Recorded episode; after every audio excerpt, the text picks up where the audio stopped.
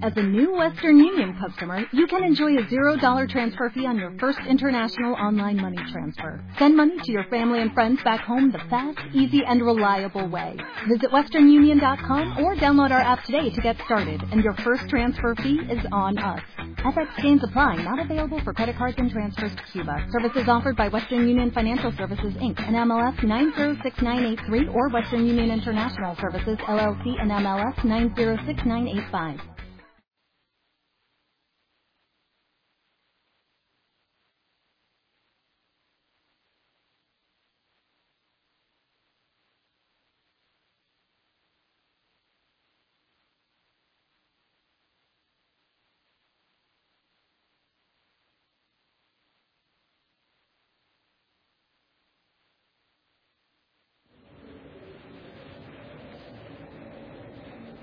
Buenos días a todos.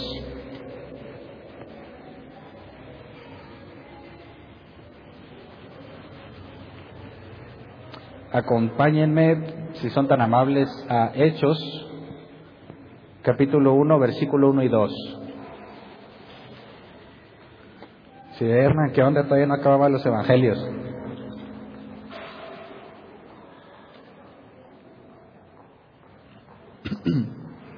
Sí, todavía no los acabo, pero el libro de los Hechos, ahorita leemos ese pasaje que voy a usar como base y ahorita les explico porque no me voy a saltar lo que falta de los Evangelios. Quiero usar este pasaje como punto de partida para analizar la ascensión. Hechos 1, 1 y 2. Hechos capítulo 1, versículo 1 y 2 dice, estimado Teófilo, en mi primer libro me referí a todo lo que Jesús comenzó a hacer y enseñar hasta el día en que fue llevado al cielo, luego de darles instrucciones por medio del Espíritu Santo a los apóstoles que había escogido. Lo primero que nos hace ver Lucas, el autor del libro de los Hechos, que cuando empezamos a ver el Evangelio de Lucas, ¿se acuerdan que estudiamos quién era Lucas, por qué era confiable, de dónde había obtenido sus conclusiones? Eh, aplicamos las reglas básicas para determinar si era un libro confiable en cuanto al autor, otros personajes mencionados, de dónde obtuvo la información, vimos que es el Evangelio mm, mejor preparado, refleja la preparación que tenía Lucas, y Lucas, después de narrarnos sobre el Evangelio según Lucas, inmediatamente nos empieza a hablar como un segundo tratado el, el de los hechos de los apóstoles, y es una continuación. Entonces, quería usar como punto de partida este pasaje porque Primero, en Juan no hace referencia a la ascensión. Juan no habla de la ascensión de Jesús. Y como estábamos analizando Juan, siempre escojo un, pasaje base para no desviarme de ahí, porque agarro monte, ¿verdad? De repente empiezo a decir cosas, me voy, pero el pasaje inicial nos ayuda a estar regresando constantemente y a resolver el punto que estamos considerando. Así que por eso estoy viendo Hechos 1, vamos a empezar formalmente Hechos 1, pero antes de analizar lo que nos dice el primer capítulo, vamos a aclarar lo que sucedió justo antes de la ascensión, porque como leímos aquí, nos dice Lucas un breve resumen, eh, que en su primer libro, o sea, en el Evangelio de Lucas, se refirió, o dice, bueno, me referí a todo lo que Jesús comenzó a hacer y enseñar hasta el día en que fue llevado al cielo, luego de darles instrucciones por medio del Espíritu Santo a los apóstoles que había escogido. Estas instrucciones implican la gran comisión y todo lo que les enseñó en sus tres años. Entonces, nos quedamos, ¿se acuerdan? El miércoles, o los que vinieron el miércoles, finalizamos, van a decir muchos por fin, finalizamos con la cuarta parte de, del tema comprendieron las escrituras. De repente se hay un efecto acá. ¿Soy yo o es allá ustedes? Ah, ok. Comprendiendo las escrituras, lo vimos en cuatro partes. El miércoles terminamos, aunque dejé pendiente mostrar la parte del Espíritu Santo. No he demostrado que el Espíritu Santo es Dios, según el Antiguo Testamento. Y les comenté el miércoles que lo estaba guardando para cuando empecemos Hechos, porque después de la ascensión, el libro de los Hechos nos narra lo que sucedió. Tenemos el Pentecostés, ¿verdad? Cuando viene el Espíritu Santo. Y nos da un contexto distinto Ah, ¿me lo van a cambiar?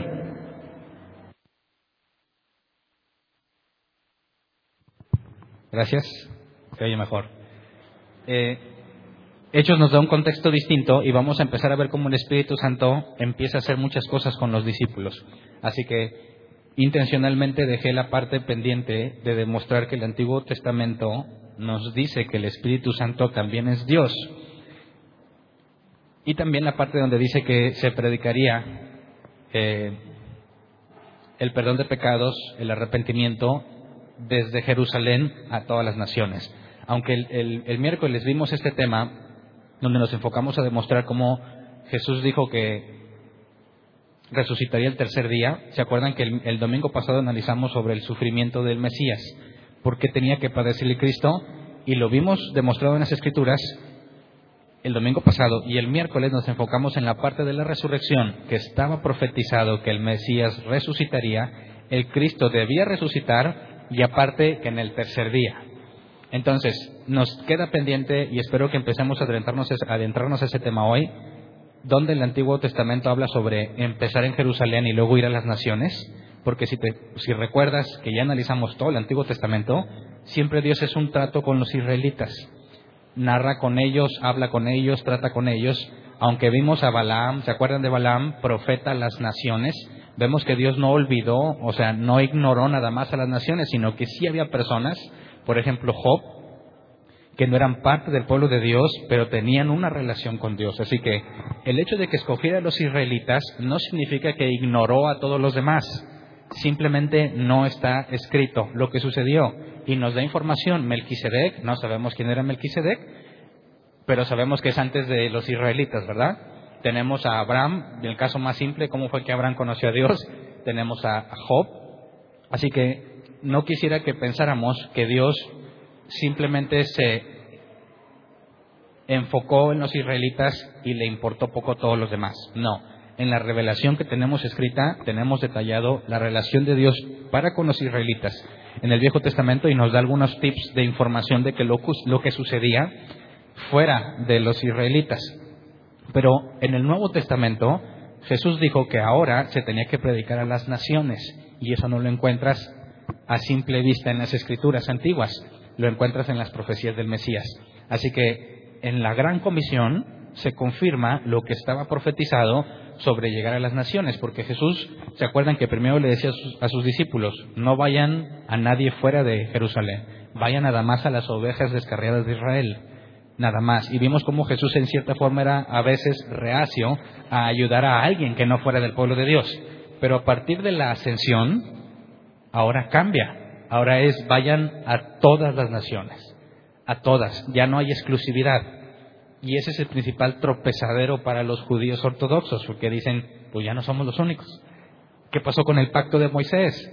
¿Qué pasó con las leyes? ¿Qué pasó con los profetas? Bueno, ahora es para todo el mundo. Y dice, bueno, entonces que guarden la ley. No, los gentiles no tienen que guardar la ley. Y suena muy injusto, ¿no? Pero vamos a empezar a adentrarnos en ese tema, porque el libro de los Hechos nos narra ciertas confrontaciones entre Pedro y el Sanedrín, entre los discípulos, eh, y las autoridades judías y se empiezan a, presentar este tipo de complicaciones. Por lo pronto, quisiera que nos enfocáramos hoy en la parte 1 de la ascensión. Y ya va a empezar Hernán con sus partes. Sí, voy a tener que partirlo en partes porque si no, los voy a tener aquí mucho tiempo. Entonces, vamos a ver la parte 1 el día de hoy. Nos vamos a enfocar en la, las apariciones de Jesús y la ascensión. Pero la gran comisión no la vamos a analizar hoy vamos a enfocarnos en lo que sucedió porque, aunque Lucas nos narra de forma muy resumida, eh, parece que los evangelios no se ponen de acuerdo en cuanto a lo que sucedió después de la resurrección de Jesús y antes de la ascensión, porque nos cuentan cosas diferentes. Entonces, como ya hemos estado analizando a profundidad lo que sucedió en las últimas horas de Jesús, ya demostramos también el proceso de la resurrección, cómo fue que resucitó, a quién se le apareció primero, voy a asumir que eso ya lo vimos, ¿ok? No voy a entrar mucho en detalle. Si no lo viste, con toda confianza puedes pedir los audios y son gratis. No es por el buen fin, ¿eh? Siempre son gratis.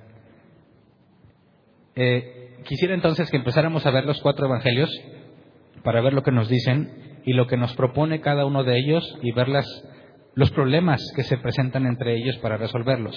Empecemos leyendo Mateo 28, 8 al 10. Esto es antes de la ascensión. Estas son las apariciones de Jesús después de que murió, después de que resucitó, perdón. Vamos a leer Mateo 28 del 8 al 10 dice, Así que las mujeres se alejaron a toda prisa del sepulcro, asustadas pero muy alegres, y corrieron a dar la noticia a los discípulos. En eso Jesús les salió al encuentro y las saludó. Ellas se le acercaron, le abrazaron los pies y lo adoraron. No tengan miedo, les dijo Jesús. Vayan a decirle a mis hermanos que se dirijan a Galilea y allí me verán. Esta es la primera aparición registrada por Mateo. Jesús resucitó el primer día de la semana, para nosotros domingo. Acuden al sepulcro, se acuerdan que ya hicimos a detalle. Y según Mateo, se aparece a las mujeres. Y las mujeres, o Dios, les, Jesús les encarga a las mujeres que le den un aviso a los apóstoles, a sus hermanos, les llama hermanos, no les llama discípulos, a sus hermanos, y les dice que se dirijan a Galilea y ahí lo verán. Aquí sucede algo interesante que les dije que les prometí que lo iba a estudiar delante. Cuando analizamos el, asunto de la resurrección en Mateo, vimos que Jesús le dijo a María Magdalena también que no la tocara porque no había subido todavía el Padre. Y alguien preguntó, si, no, si mal no recuerdo, alguien de entre ustedes en la sección de preguntas dijo, bueno, entonces, ¿por qué las mujeres si lo tocaron y abrazaron sus pies? Dice el versículo 9. En eso Jesús le salió al encuentro y la saludó. Ellas se le acercaron, le abrazaron los pies y lo adoraron. ¿Por qué razón no dejó que María Magdalena lo tocara, pero sí dejó que las mujeres lo tocaran? Porque según este pasaje, incluso en la versión 60, dice el versículo 9, versión 60, he aquí Jesús le salió al encuentro diciendo, salve, y ellas acercándose abrazaron sus pies y le adoraron. Entonces parece que hay una, bueno, tenemos una especie de problema, ¿no? ¿Por qué Jesús no quiere que María Magdalena lo toque? pero sí permite que estas mujeres le abracen los pies.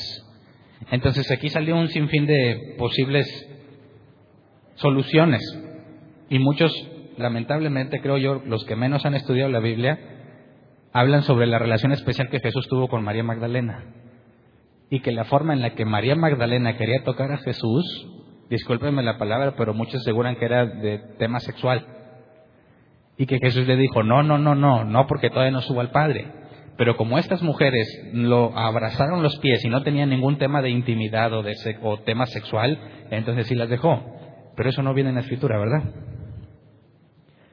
Y de ahí salen muchas controversias y novelas y el Evangelio de María Magdalena y los merovingios, quién sabe todo eso, los supuestos hijos que Jesús tuvo con María Magdalena y una raza especial que han preservado y un montón de cosas por este tipo de versículos. ¿Por qué sí, por qué no dejó que tocara? María Magdalena no lo tocara y estas mujeres sí. Y luego tenemos a Tomás, que lo vamos a ver más adelante, que Jesús le, dije, le dice, mete mi dedo en las, en las heridas. Y dicen, bueno, ¿por qué nada más discriminó a María Magdalena? ¿Por qué los demás sí podían tocarlo, pero María Magdalena no? Aquí el asunto es que si Jesús dijo que aún no había subido al cielo y por eso Magdalena no lo, María Magdalena no lo podía tocar, algunos tratan de resolver diciendo, bueno, cuando se apareció María Magdalena no había subido, pero después subió y luego bajó y entonces ahora sí lo podían tocar. Ya no está tan salido de la Biblia, ¿verdad? Pero como quiera estás concluyendo cosas que la Biblia no dice. Porque ¿cuántas veces ascendió Jesús al cielo? Una, dos o muchas veces. Si dices que fue una vez, entonces se topó con María, no había subido al cielo, ¿verdad? se topó con las mujeres, no había subido al cielo, ni con los discípulos, ni nada, sino hasta después. Entonces vuelves al problema original, ¿por qué María Magdalena no lo podía tocar y por qué los demás sí? Así que muchos tratan de resolver diciendo, bueno, Jesús se fue y luego regresó y ya no había problema con tocarlos. Entonces, eso es lo que comúnmente se llama eisegesis. ¿Se acuerdan que les he explicado las dos? Pero como he visto que son errores muy frecuentes, en muchas partes donde leo la escritura y a muchas personas que oigo, quiero que todo ejemplo que me toque se los voy a estar diciendo para que mínimo los que me escuchan de ustedes tengan bien claro qué es cada cosa, no para que tengas palabras bien chidas en la, en la mente y cuando ores digas, sí Señor, dame de tu exégesis, Padre, así como que tratando de usar faramaya y a pantalla de los que te oyen, no, sino para que entiendas que cuando leas la escritura, cuál es la forma eh, correcta de interpretarla para que tengas la certeza de que no te estás desviando. ¿Sí me explico? Algunos más tradicionales van a decir es que ni exégesis ni eisegesis vienen en la Biblia. Así que esa es doctrina humana. Yo no estoy diciendo que sea doctrina divina. Son parte de la hermenéutica, la forma de interpretar las escrituras para que te apegues a lo que la escritura dice. Así que son técnicas que nos ayudan a mantenernos en lo que la escritura dice. Entonces, exégesis es decir, o es llegar a una conclusión mediante lo que dice el texto. Si dice aquí el texto que María no, no pudo tocar a Jesús, no dejó que, que María Magdalena la tocara, pero el otro sí, las otras mujeres sí, te está diciendo en algún momento que entre esas dos apariciones Jesús fue al cielo y bajó? No. Así que no puedo concluir que para que las mujeres sí lo tocaran, Jesús ya había ido y venido, porque eso no lo dice el texto. Eso es eisegesis. Usas los textos para que concuerden con lo que tú piensas, ¿verdad? Porque dices, mira, a María Magdalena no la dejó, a las otras sí. Por conclusión, Jesús subió y bajó. Y ahí está claro en el texto. No, el texto nunca dijo eso. Eso es usar textos para acomodarlos a como tú quieres pensar. Exégesis es decir, no puedo decir que Jesús bajó, subió y bajó porque el texto no lo dice. Es más, resolvamos este asunto más fácil. ¿Qué dice el original? Cuando dice en el versículo 9, Jesús le salió al encuentro y la saludó, ellas se le acercaron, le abrazaron los pies y lo adoraron. La palabra abrazaron es krateo, viene de la palabra kratos. Krateo, digamos que es el verbo. Y se traduce como ejercer poder, gobernar o estar bajo el dominio de alguien. ¿Dónde está que lo abrazaron? No está. En ningún momento el autor dijo que abrazaron los pies. Dice que crateó a los pies de Jesús. Entonces, las traducciones posibles, ejercer poder, gobernar o estar bajo el dominio de alguien, ¿se pusieron a sus pies para dominar a Jesús? No, no tiene sentido. ¿Se pusieron a sus pies reconociendo el dominio de Jesús? Sí. ¿Implica que le agarraron los pies? No. Entonces, por exégesis, por lo que el texto dice, no tocaron a Jesús. Así que no hay ninguna preferencia por María Magdalena ni ninguna discriminación hacia María Magdalena. Lo mismo con Tomás, que Jesús le dijo, a ver, mete el dedo aquí. Bueno, Eisegesis dice, lo tocó, pero eso no dice el texto. El texto nada más dice que Jesús le dijo, mete el dedo aquí, y ahorita vamos a ver cómo reaccionó Tomás. Pero en ningún momento dice que efectivamente haya puesto su dedo en la llaga. Así que tenemos que tener cuidado, si queremos permanecer fieles a lo que la Biblia enseña, que no la uses para concluir como tú quieres, sino que tu conclusión venga exclusivamente de lo que el texto dice. Y si el texto no es claro, ¿cómo, cómo concluimos entonces? Bueno, tenemos dos opciones, decir, reconocer que somos ignorantes y decir, mira, no he estudiado lo suficiente, todavía no lo entiendo. Eso es número uno. Y la segunda, si ya lo estudiaste todo lo que pudiste y como quiera no encontraste, decir, no voy a decir, ay, Dios obra en maneras misteriosas, ¿eh? Puedes decir, no puedo asegurar con certeza ninguna de las dos posturas. ¿Qué prefieres? ¿Que yo te eche un cuento para que acomodarte los pasajes a como yo creo? ¿O que te diga honestamente hasta dónde la escritura me deja concluir? Eso es lo más sano. Y no saber cosas no tiene nada de malo, ¿verdad? Lo malo es que no haces nada por dejar de ser ignorante. La ignorancia no es algo malo. ¿Cuántos de aquí ignoran cosas? Todos. Son una bola de malos. No, la ignorancia es natural. Lo que no es correcto es estar a gusto siendo ignorante. Dejar quedarte con tu ignorancia, ese es el problema. Así que hasta este punto, ni María Magdalena ni las mujeres, ni Tomás, bíblicamente hablando, tocaron a Jesús.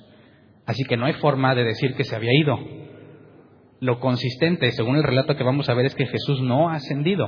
Va a ascender, según Lucas nos dice, 40 días después. Así que hasta aquí vemos o aclaramos lo que les había prometido, que iba a resolver ese punto que en su momento no, lo, no, no me quise meter por cuestión de tiempo. Luego un detalle interesante que les llama hermanos, ve y dile a mis hermanos. ¿Se acuerdan en la última cena que les dijo, ya no les llamaré siervos, sino amigos, ¿verdad? Y luego, ahora no les dice ni siervos ni amigos, les dice hermanos.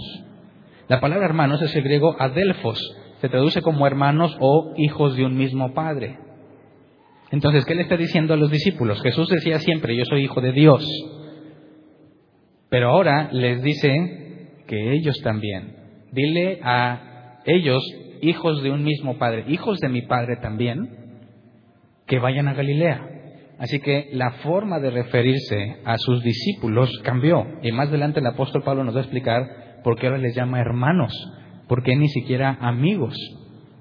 Pero lo veremos más adelante por cuestión de tiempo. Luego entonces le dice a las mujeres, vayan a Galilea, ¿verdad? Las mujeres, según Mateo, llegan con los discípulos y leamos lo que dice Mateo 28, 16 al 20. Dice, pero los once discípulos, bueno, nueva versión internacional, los once discípulos fueron a Galilea, a la montaña que Jesús les había indicado. Cuando lo vieron, lo adoraron, pero algunos dudaban. Jesús se acercó entonces a ellos y les dijo, se me ha dado toda autoridad en el cielo y en la tierra. Por tanto, vayan y hagan discípulos de todas las naciones, bautizándolos en el nombre del Padre, del Hijo y del Espíritu Santo, enseñándoles a obedecer todo lo que se les ha mandado a ustedes, y les aseguro que estaré con ustedes siempre hasta el fin del mundo. Fin del Evangelio de Mateo. Entonces, según Mateo, Jesús se aparece a las mujeres, les pide que les dé el mensaje, que los vea en Galilea, los discípulos van a Galilea y es la última vez que ven a Jesús, ¿verdad? Todo parece indicar que se apareció cuántas veces. Una a las mujeres y una en Galilea, dos veces en total. ¿Verdad? Ahora, bueno, les voy a dar ahí, quiero nomás dejarles una duda, a ver si se pueden estudiar. ¿En qué nombre se debe de bautizar? ¿Leyeron? ¿En cuál? En el nombre del Padre, del Hijo y del Espíritu Santo, ¿verdad? Cuando leamos el libro de los Hechos, vas a ver que nunca dice que los bautizaron así dice que los bautizaron en el nombre de Jesús. Entonces, ¿bajo qué nombre fuiste bautizado tú? No, ya ni me acuerdo. ¿Era yo un bebé? Ah, no, ¿qué pasó? No, me metí al ver que estaba bien emocionado y pues yo nomás supe que me bautizaron ni oí. Ha habido personas que nos escriben en Facebook y nos dicen, eh, eh, ¿ustedes en qué nombre bautizan? Ah, es una trampa, ¿no? Si dices en el nombre de Jesús, te van a decir, eh, Mateo dijo que del Padre, del Hijo y del Espíritu Santo. Y si dices, no, pues en el nombre del Padre, del Hijo y del Espíritu Santo, va a decir, entonces, ¿por qué los apóstoles nada más bautizaban en el nombre de Jesús? Entonces, ¿bajo cuál se debe de bautizar? ¿Alguien sabe bajo qué nombre lo bautizaron? Levante su mano. Ok, ahora, ¿quiénes de aquí fue solamente en el nombre de Jesús? Levante su mano. Uno. ¿Quiénes de aquí se bautizaron bajo el nombre de los tres? Ok, ¿cuál es el que sí vale? no lo voy a resolver hoy, ahí se los dejo. Más adelante, cuando vemos que la gente se empieza a bautizar, nos metemos a este asunto, ¿ok?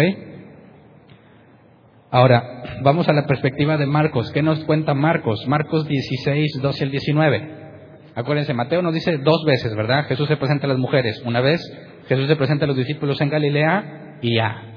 Fin de la historia.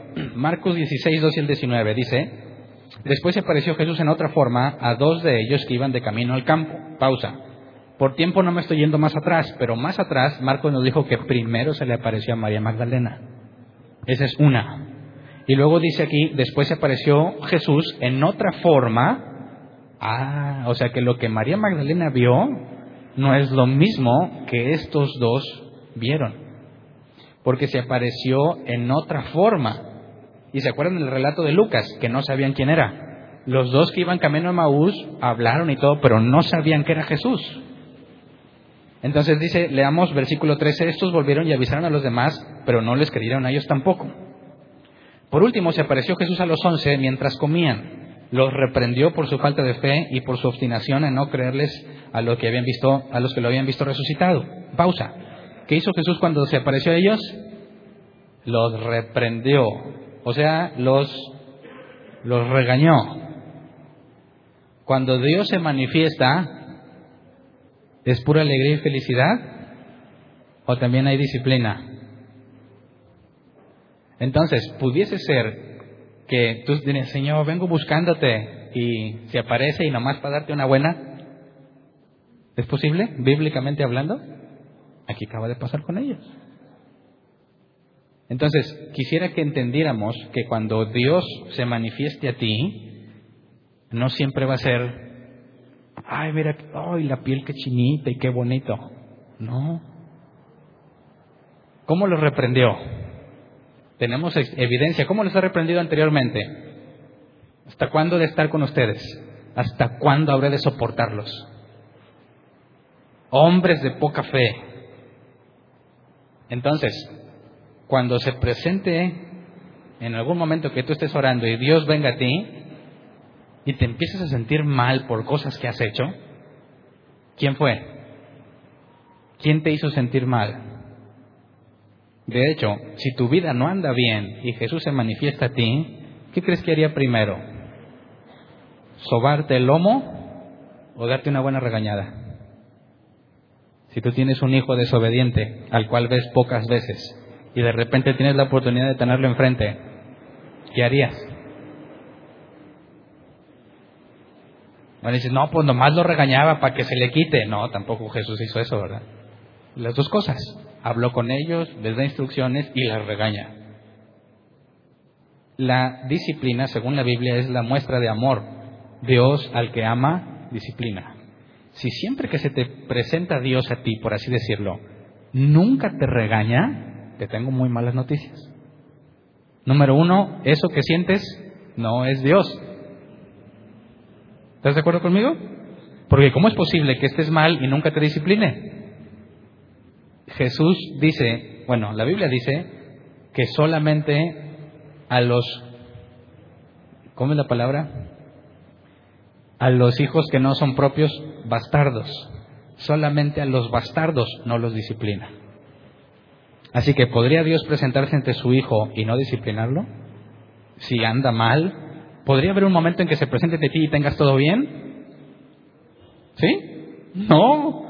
Siempre vas a tener áreas corregibles. Entonces, una señal de que realmente Dios estuvo contigo no nada más sería una experiencia sensorial, sino convicción de pecado.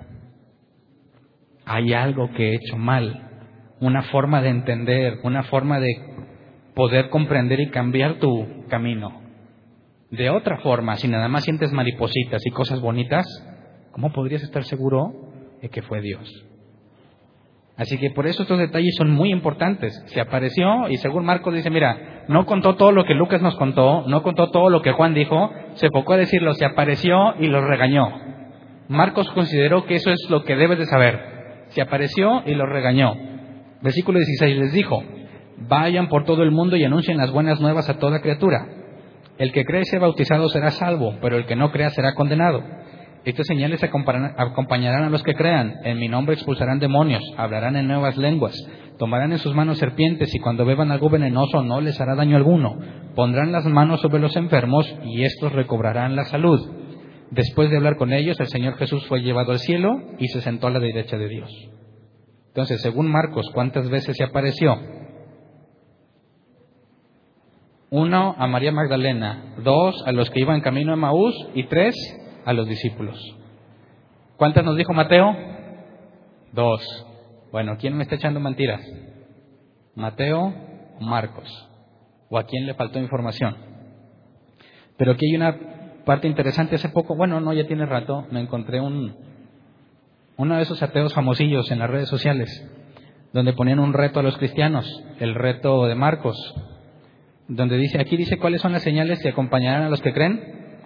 Expulsarás demonios, hablarás nuevas lenguas, tomarás en sus manos serpientes, cuando bebas algo venenoso no te pasará nada, pondrás las manos sobre los enfermos y van a sanar.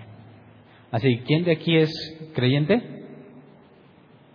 Bueno, mejor pregunto al revés. ¿Alguien de aquí no es creyente? Levante su mano. Todos son creyentes. Ok. ¿Puedes hacer una de estas señales ahorita mismo? ¿No? Entonces no eres creyente, ¿o sí? Eres creyente, entonces tienes que tener unas señales, ¿no? ¿Sí? ¿Quién me demuestra que es creyente? En eso consistía el reto ateo. A ver, muéstrame que eres creyente. Si la Biblia es verdad, te dirías, bueno, a ver, échame el enfermo. ¿Quién está enfermo?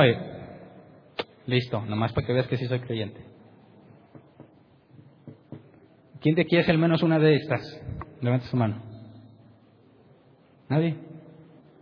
O dice, no, Hernán, es una trampa, ya sé. ¿Cómo le haces entonces para probar que eres un creyente si no puedes hacer nada de esto? Este es el punto interesante.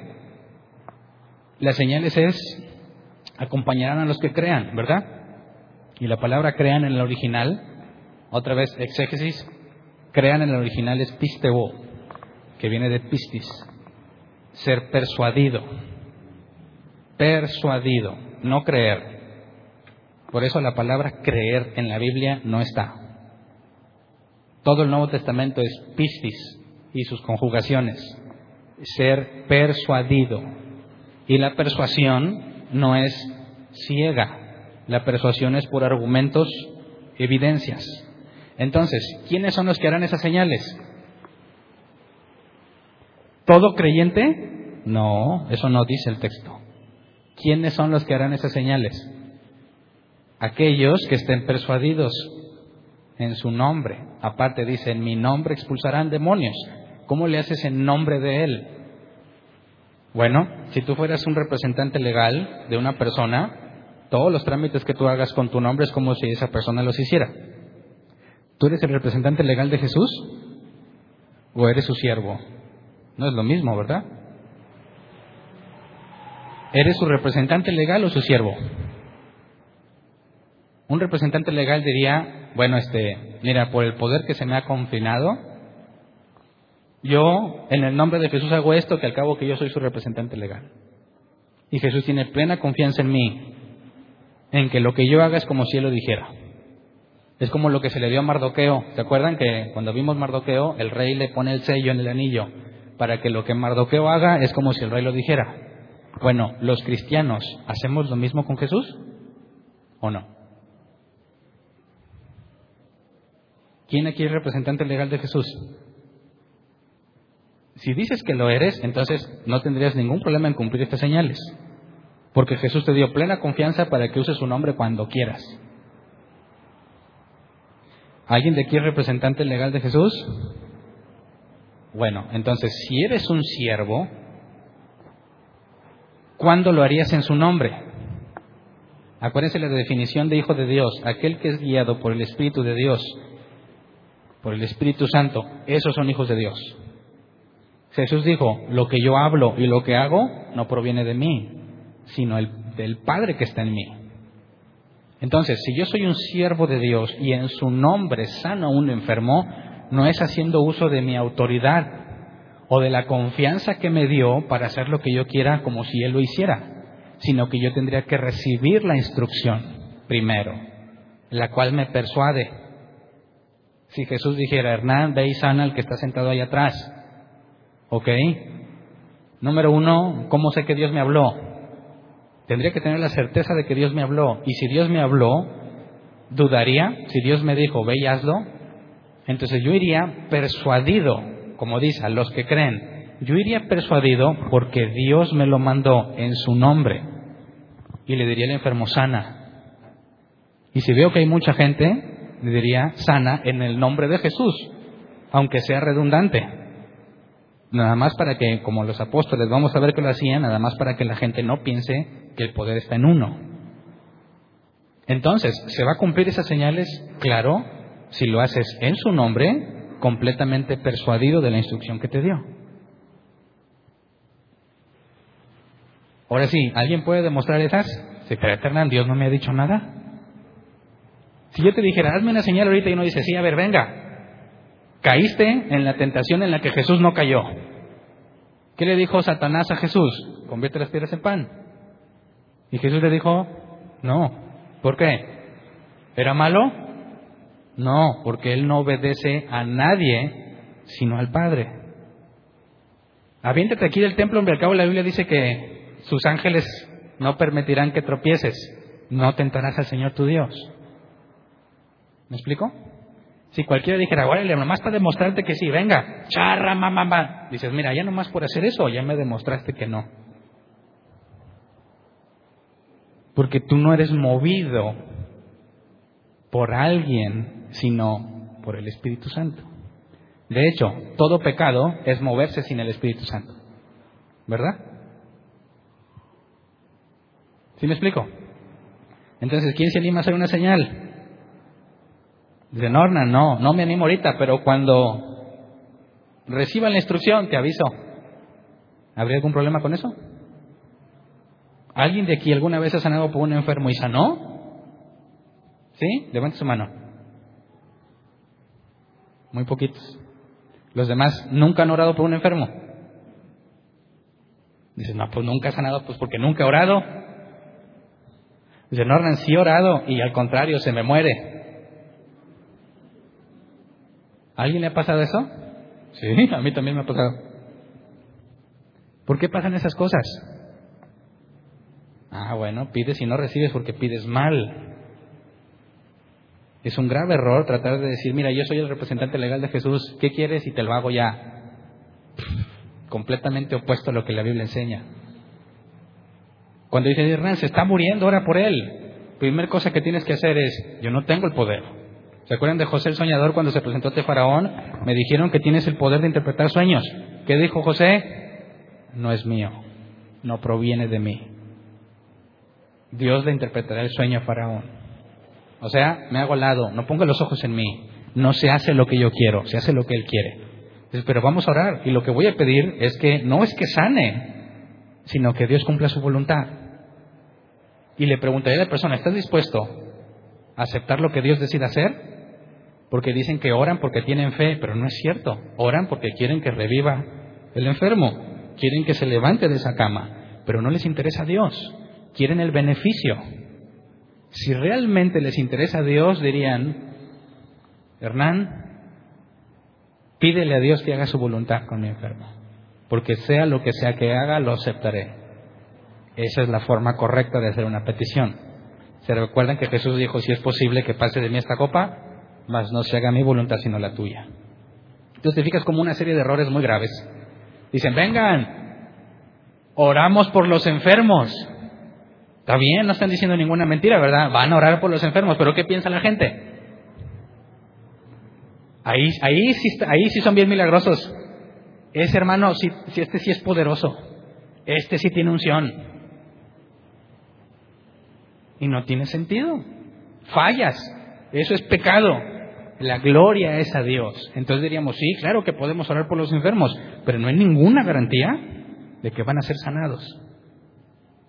Así que cuando tú oras por un enfermo y no sanó, dices, ¿no te funcionó? Bueno, pues ¿qué fue lo que pediste? Si tú oras y dices, Dios, hágase tu voluntad y no la mía, ¿fallarás? ¿Algún día fallarás? Claro que no, nunca, porque lo que pediste siempre se va a cumplir, porque no hay quien pueda frustrar los planes de Dios. Así desde que te pregunta, a ver, ¿a quién no le funcionó?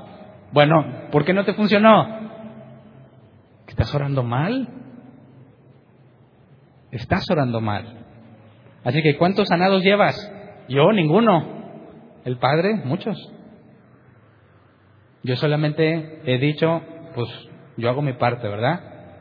Dios decidirá si lo salva o no. Si no lo salva, ponte feliz, porque significa que su hora ha llegado. Y dile que se ponga cuentas porque va a presentarse ante el Creador. Para el muerto es un instante, ¿verdad? Un abrir y cerrar de ojos. La Biblia dice que para el muerto no hay conciencia, no pasa el tiempo, es inmediato para ellos. Entonces, de que no, tú ten fe, Dios te va a librar, ¿qué estás haciendo con la persona? Estás predicándole de un Dios que no existe en la Biblia.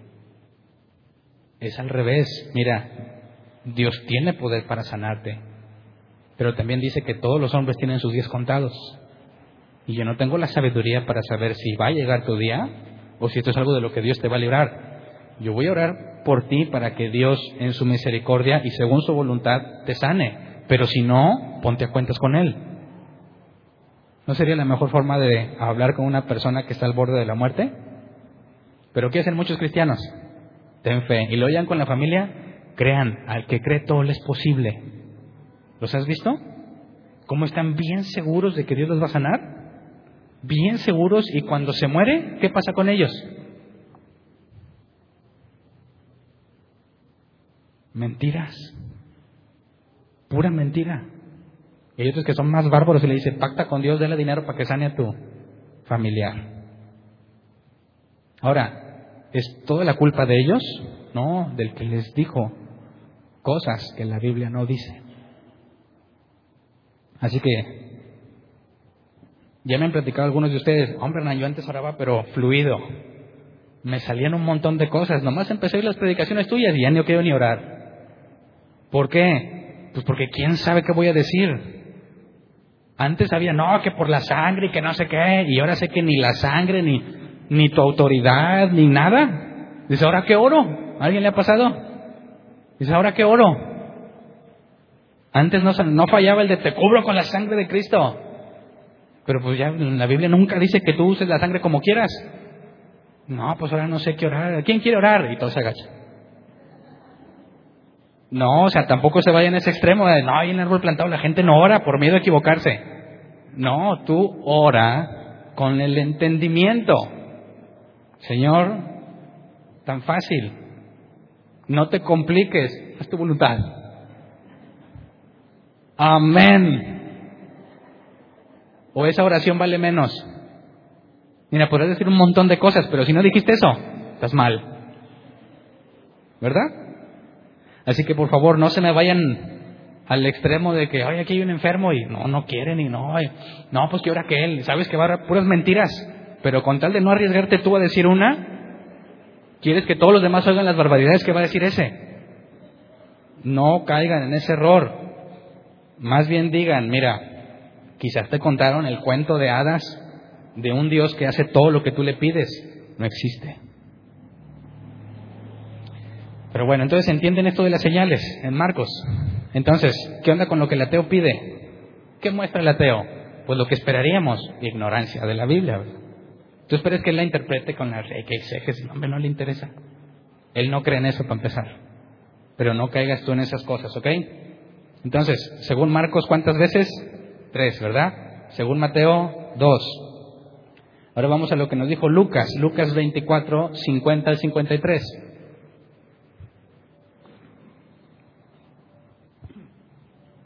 ¿Se acuerdan que ya vimos Lucas que se apareció a los dos que iban camino a Maús, verdad? Y luego estos que iban camino a Maús, bueno, no sé si quiere, ese es de los de, de los que ya vimos, pero sí quisiera que lo viéramos porque aquí hay una parte que también prometí que les iba a explicar que en ese momento no expliqué. Está en Lucas 24, versículo 34. O sea, después de que los dos que iban camino a Maús regresan con los discípulos y los encuentran reunidos, esto es lo que dice, versículo 34, 24-34.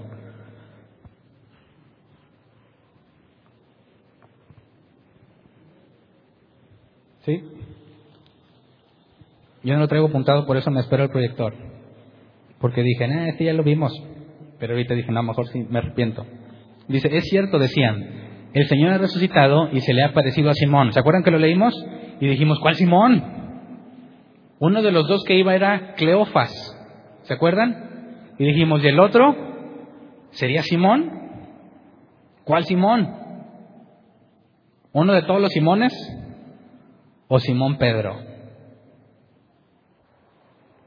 ¿Cuál crees que sea ahí? Por eso dije, no los voy a explicar ahorita, lo explicamos después. Así que nada más quería que se acordaran que Jesús se pareció a los dos que iban a Emaús y luego existe la posibilidad de que ese Simón no sea uno de los dos. Puede ser que sea otro Simón. De hecho, te adelanto, es otro Simón. Así que esto cuenta como una aparición también. A los dos que iban a Maús, llegan y le dicen ellos, no nada más se le apareció a nosotros, sino también a Simón regresémonos al pasaje que estábamos leyendo, Lucas 24, 50, 53. Y luego sabemos que se apareció a los apóstoles, a los discípulos, ¿verdad? Y dice que les abrió el entendimiento, ¿verdad? Y luego dice, versículo 24, 50, eh, capítulo 24, 50, 53. Después los llevó Jesús hasta Betania. Allí alzó las manos y los bendijo. Sucedió que mientras los bendecía, se alejó de ellos y fue llevado al cielo. Ellos entonces lo adoraron y luego regresaron a Jerusalén con alegría y estaban continuamente en el templo alabando a Dios. Entonces, según Lucas, se apareció los dos en el camino a este Simón a los discípulos cuando les abrió el entendimiento y luego el último en Betania. Betania, ¿verdad? Dice. Pero Mateo, ¿dónde nos dijo que fue la última vez? En Galilea. ¿Quién se equivocó? ¿Lucas o Mateo? Y luego Lucas no nos dice nada de la gran comisión. ¿No te parece suficientemente importante como para mencionarla? Lucas dijo, no. Se apareció ahí, los bendijo, se fue al cielo y regresaron bien gustosos. Y ya. Pero nos deja un problema. Entonces, ¿fue Betania el último lugar o fue Galilea? Ah, que están bien cerquita. No, no tuve tiempo de traer el mapa, pero está Betania y mucho más arriba está el, lago de Galilea o mar de Tiberíades o mar de Galilea. No tiene, hay mucha distancia entre un punto y el otro. Se están equivocando por muchísimos kilómetros si es que se están equivocando. Así que Lucas nos complica más el asunto, ¿verdad? Entonces se apareció cuántas veces según Lucas? Los dos que iban camino a Maús, Simón, una vez a los discípulos y la segunda en Betania. Cuatro. Marcos cuántas veces dijo? Tres. Mateo cuántas veces dijo? Dos. No están de acuerdo ni por tantito, ¿verdad? Ahora, por último, ¿qué nos dijo Juan? Juan 20, 24 al 29. Juan es el que más información nos da. Juan 20, 24 al 29 dice, Tomás, el que se al que apodaban el gemelo y que era uno de los doce, no estaba con los discípulos cuando llegó Jesús. Así que los otros discípulos le dijeron, hemos visto al Señor. Pausa. ¿Se acuerdan todo lo que vimos que le explicó, verdad? Recibiendo el Espíritu Santo. ¿Y quién no estaba ahí? Tomás. ¿Qué fue lo que se perdió Tomás? Cuatro partes que ya vimos en el tema. comprendieron las escrituras. ¿Y qué comprendieron? Que el Cristo había de padecer, moriría, resucitaría el tercer día. En su nombre se predicarían el arrepentimiento y el perdón de pecados, empezando desde Jerusalén hasta las naciones. Y solo porque no fue una vez, todo lo que se perdió. Entonces, cuando les dio el Espíritu Santo, Tomás no estaba allí. Entonces, ¿a Tomás se le abrió el entendimiento? Hasta este punto, no. Solo a los que estaban ahí. ¿Por qué no estaba Tomás ahí? No lo sabemos. Pero fíjate, lo grave fue que faltaron una vez. Ese día, por alguna razón, no estuvo ahí y todo lo que pasó. Entonces le quitamos la pausa, otra vez versículo 25. Así que los otros discípulos le dijeron, hemos visto al Señor. O sea, viene Tomás como si nada, ¿verdad? Y viene todavía agüitado porque Jesús se murió. Todos los demás están felices y contentos por lo que han entendido y le dicen, hemos visto al Señor. ¿Y qué dice Tomás? Que su entendimiento no ha sido abierto. Mientras no vea yo la marca de los clavos en sus manos y meta mi dedo en las marcas y mano en su costado, no lo creeré, repuso Tomás. Versículo 26, una semana más tarde estaban los discípulos de nuevo en la casa y Tomás estaba con ellos. Aunque las puertas estaban cerradas, Jesús entró y poniéndose en medio de ellos los saludó. La paz sea con ustedes. Imagínate la cara de Tomás. ¿Tú te pondrías feliz o te pondrías triste si fueras Tomás? Imagínate, toda una semana te están diciendo, si lo vimos, y tú, nah, no, mira, hasta que ponga el dedo ahí, no te creo nada. No nomás los discípulos, María Magdalena está, sí lo vimos, yo también lo vi. Las otras mujeres, yo también lo vi. Los dos de Maús platicamos con él y cenamos con él. ¿Y qué dice Tomás? Yo no creo nada, una bola de mentirosos, todos. Si aparece Jesús, ¿se pone feliz o le da vergüenza? ¿Tú te pondrías feliz? Y ah, sí es cierto. Y luego que dice, versículo 27, imagínate, se aparece, están todos reunidos. Y Tomás se pone contentillo, ¿verdad? Y luego que dice, luego, luego Jesús. Luego le dijo a Tomás, pon tu dedo aquí, mira mis manos, acerca tu mano y métela en mi costado y no seas incrédulo, sino hombre de fe. Qué hermosas palabras le dijo a Tomás, ¿verdad? Los más religiosos van a decir, eh Jesús, tú no debes de juzgar. ¿A poco no tenías razones él para dudar? Tú no sabes lo que él está viviendo. Tú no sabes las luchas que él tiene. Otro hubiera dicho, eh Jesús, ¿por qué? ¿Por qué en público? ¿Por qué lo avergüenzas? ¿Por qué no lo tomas aparte y le dices, mira Tomás, andas mal? Te lo digo con amor, en el amor del Señor. Yo no soy quien para juzgarte, pero ¿no te parece que estás mal? No, ¿qué le dice? Delante de todos, ándale, pon el dedo aquí, no seas incrédulo. Entonces, ¿dónde está el amoroso Jesús? ¿Dónde está el amoroso Jesús? En el regaño. Acuérdate que disciplinar es amor. No hay mayor amor que Jesús pudo haberle mostrado a Tomás que ponerle una regañada delante de todos por incrédulo. Así que cuando en algún momento alguien, como David, como otros personajes de la Biblia, alguien te señala un error tuyo, es porque le caes bien gordo, porque te tiene envidia, a lo mejor. Pero es Dios quien mueve a las personas para hacerte ver tu problema. Y no hay mayor amor que ese. Lo peor que puedes hacer es decirle, mira, Tomás, andas bien mal, pero allá tú. Hazle como quieras, Tomás. Eso es lo peor que puede pasar. Y más que diga, no, es que yo no soy quien para decirle. Bueno, no entiendes lo que la iglesia es en la Biblia. Que si realmente lo amas, le dices. Esa es la prueba máxima de amor. Decir, no, mira, yo no me meto. Dios juzgará a cada uno. Es la prueba máxima de la ignorancia. No has leído la Biblia. Jesús se presenta y le, luego, luego, Tomás, ándale, muy machito, ándale, aquí, aquí estoy. No seas incrédulo. ¿Qué pensaban los demás? Uh. ¿Qué habrá pensado Pedro lo que le estaban diciendo? No habían dicho, ándale, ándale, qué bueno. Qué bueno. ¿No sentirías tu gusto cuando no te creen, no te creen, no te creen. Y imagínate, viene el mismo Jesús y le pone en su lugar. Y dice, sí, Señor, hay justicia. No hagas eso porque luego sigues tú. ¿Verdad? Más bien, la posición no es, ándale. No, es.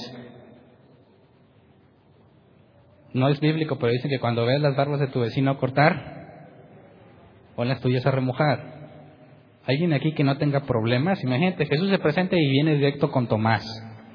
No dirías, ah, caray, nomás que no voltee para acá. Ahora, ¿eso significa que cuando venga Dios no lo vas a querer ver?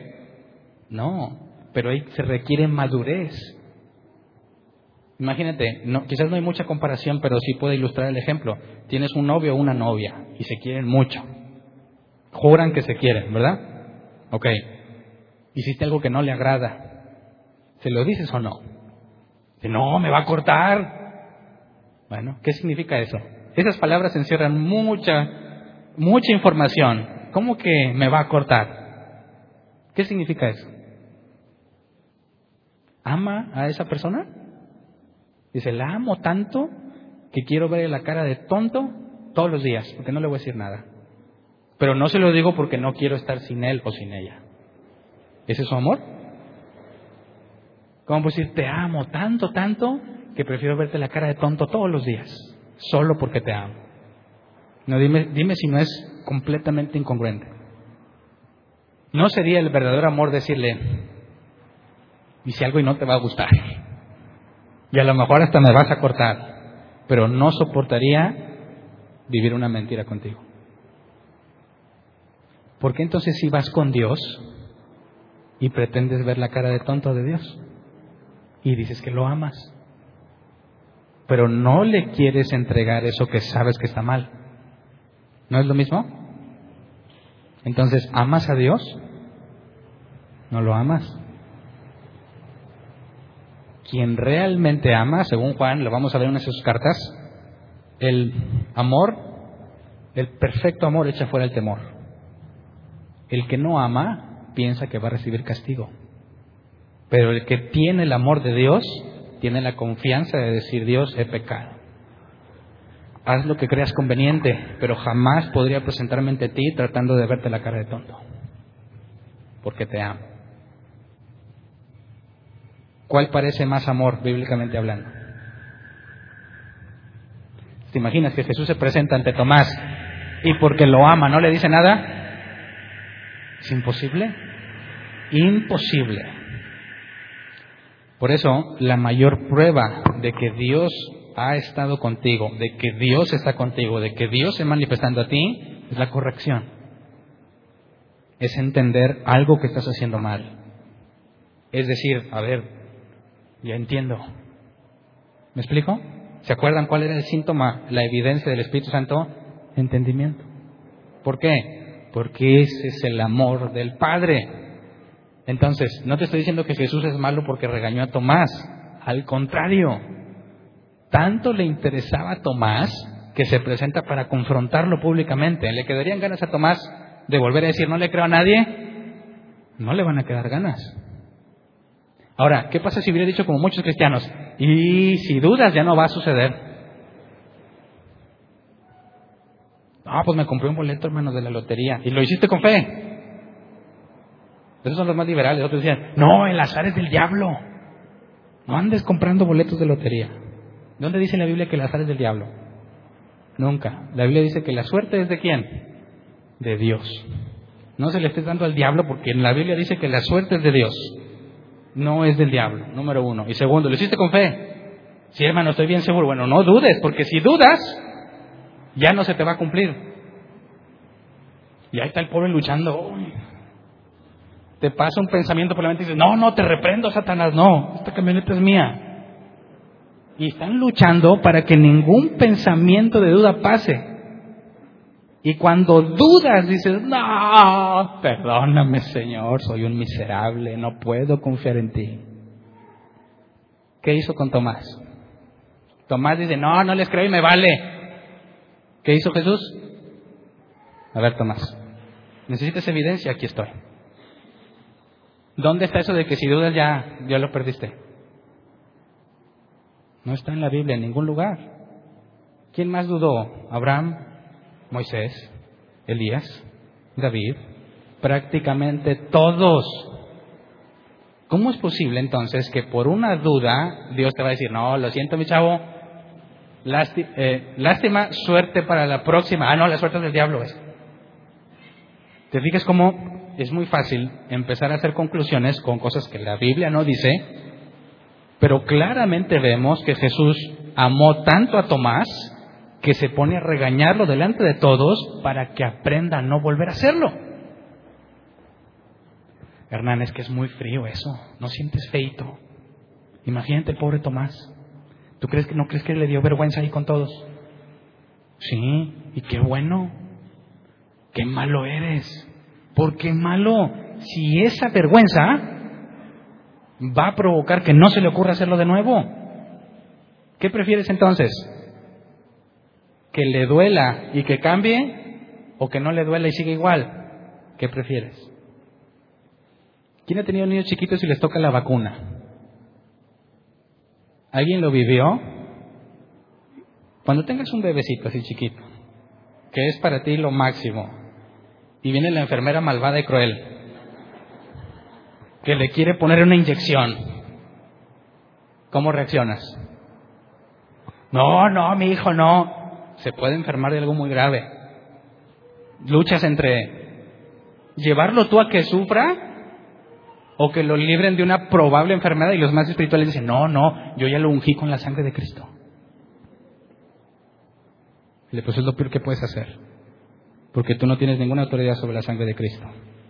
Pero entonces dices, bueno, está bien, es por su bien, pero tú tienes que ser el verdugo. Tú tienes que ser que detenga la piernita o el bracito. Y el bebé está viéndote con toda la confianza del mundo, ¿verdad? Ni se lo imagina y te ve con los ojos así grandotes. Y tú sabes lo que está a punto de suceder. Y es más, tú le dices, no te muevas. No, chiquita, no te muevas. fíjate qué hipócrita eres, ¿verdad? Y le empiezan a poner la inyección y empieza a llorar el bebé y todos empezamos a chillar.